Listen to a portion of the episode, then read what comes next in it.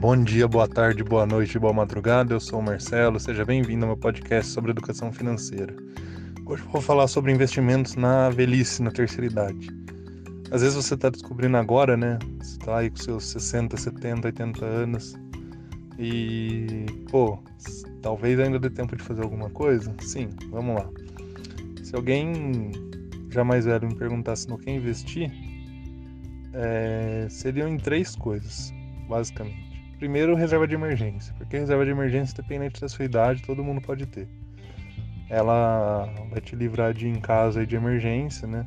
Você precisar fazer um empréstimo, fazer dívida e tal. Então, reserva de emergência, independente da sua idade, seja novo, seja velho, é sempre bom ter. Uh, segunda coisa seriam coisas que gerem renda, né? Fundo imobiliário, tesouro direto com cupom, enfim, coisas que gerem renda para melhorar sua renda.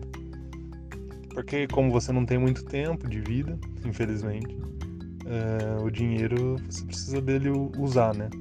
Usar coisas que gerem renda para poder usar esse dinheiro para melhorar sua vida. E por último, seus sonhos. Ah, você ainda tem um sonho que você não realizou? Pô, investe nisso. Como dizem, né? A gente não tem todo o tempo do mundo. Então, antes de levar tudo pro caixão, melhor fazer o que você puder para não se arrepender depois. Então seriam isso, basicamente: reserva de emergência, coisas de renda, né, gerem renda, e por último, suas metas, seus objetivos. Uma viagem, quer comprar um carro, quer, sei lá, morar na praia, enfim. Faça aquilo que você tem vontade, tá bom? Lembrando, nada do que eu estou falando aqui é dica de investimento, sugestão de investimento, é só o que eu penso, tá? Você é o único responsável pelo que faz com seu dinheiro. Por hoje é isso. Para mais conteúdo sobre educação financeira, entra lá no meu blog, o link está na descrição deste podcast. Um abraço, fiquem com Deus. Tchau, tchau.